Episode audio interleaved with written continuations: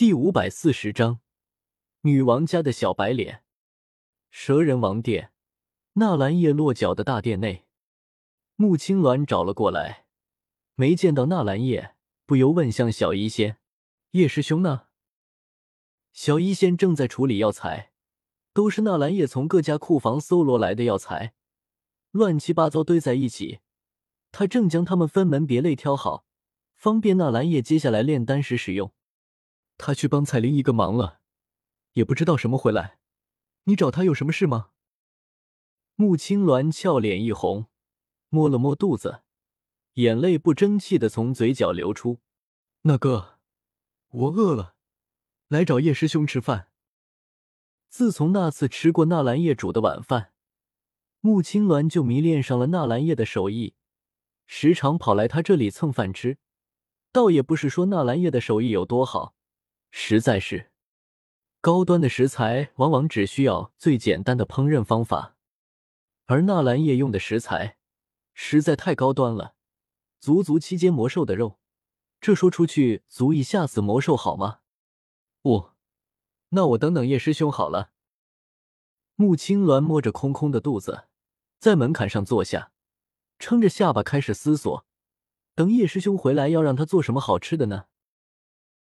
时间缓缓流逝，夜色从四面八方笼罩而来，玉兔爬上夜空，点点繁星拱绕着它，平静而空灵。蛇人亡灵，紫帝女王墓尽头，那座不太宽敞的石室中，两道身影在腾挪转移，速度极快。一道雷光身影在前方逃窜，一道妩媚倩影在后方追杀。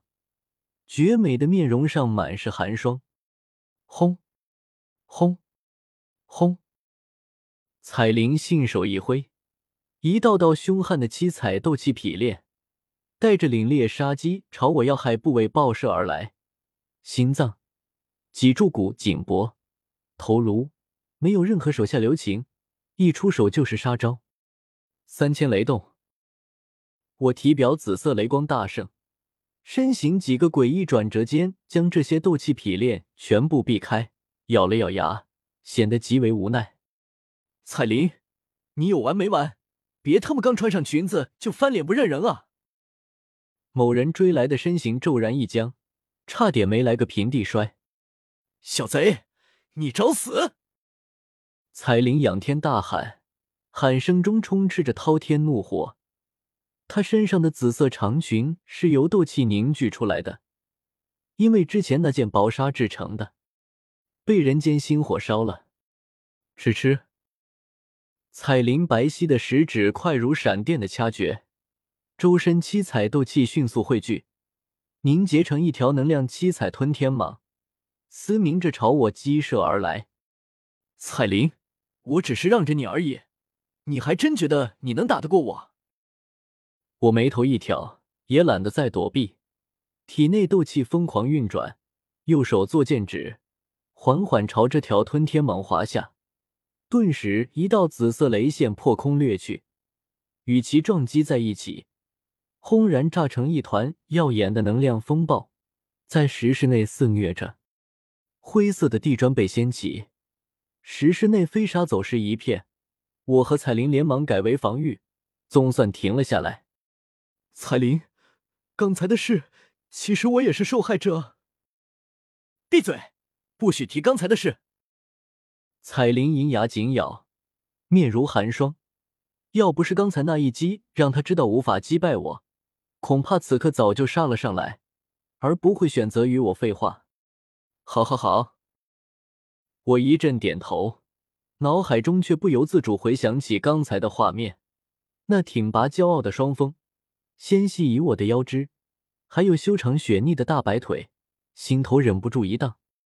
果然，不穿衣服的女王更好看。在那该死的丹药下，该发生的和不该发生的都发生了，而且彩铃还挺主动的，估计是要立太上头。可可，那个，这锅都是紫帝女王的，丹药是紫帝女王留下的，石门也是紫帝女王关的。他是你祖宗，又不是我祖宗，你总不能怪到我一个外人头上来不是？我细想起来，一张脸也皱成一团。世上丹药千万种，这紫帝女王为什么非要留下这种有后遗症的丹药？彩铃说：“每一位美杜莎女王留下传承，更多的是寻找性情相合的后来者。难道这位紫帝女王生前就就喜欢在别人坟头那啥，所以死了以后也要后来者在他坟头那啥？”我摇着头，一阵下感慨。不过这顺风吹火丹的药效还真是强大，我能感受到，我肉身强度增强了许久。而彩铃，你更是直接提升一星，如今已是三星斗宗。蛇人族的修炼方法不同于人族，不需要武道，只需要挖掘回原血脉之力。此刻在这顺风吹火丹下，彩铃的修为直接提升了一星。或许。这就是紫帝女王为何留下顺风吹火丹的原因。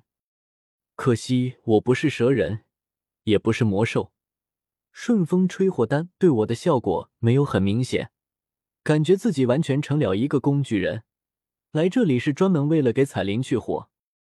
忽然感觉自己好委屈，这不就是女王家的小白脸吗？三星斗宗，彩铃喃喃一声。感受着体内强大了许多的力量，也不得不感慨：这顺风吹火丹不愧是七品六色丹药，竟有如此神效。他冷冷扫了我一眼，没有和我说话，径直来到石室一块墙壁前，上面雕刻着一些古老蛇人文字，我看不懂，彩铃却看得懂。上面记载了一门秘法，两个人一起修炼的那种。看到这里。彩铃终于忍不住对自家祖先爆粗口，怀着无尽的怨念：“此地女王，你是白痴吗？或许这位子弟女王生前受过什么情伤，死后才会有如此执念吧。”彩铃草草将这篇秘法记下，也没有修炼的打算，转身往石室外走去。在我们完事后，这石门就自行打开了。紫帝女王真细心。我问了句：“那墙壁上写的什么？”彩铃自然不会回我，有些尴尬的摸了摸鼻子，和彩铃保持三丈距离，一同出了石室。谁让彩铃现在神情冰冷，周身一缕缕七彩斗气激荡，散发着凌厉杀机，就差在脸上写上“纳兰夜与狗不得靠近”。就这，我嘀咕了句：“嗯。”彩铃狭长的蛇瞳倒竖，森冷看来。别别，你别误会，我是说，紫帝女王不是尊者吗？还是一族女王？怎么传承内的东西这么少？就两枚弹药。我们两人过五关斩六将，千辛万苦才进入石室，结果好像我全程打酱油，只是在某一段时间配合彩铃修炼，并没有捞到什么实质性好处。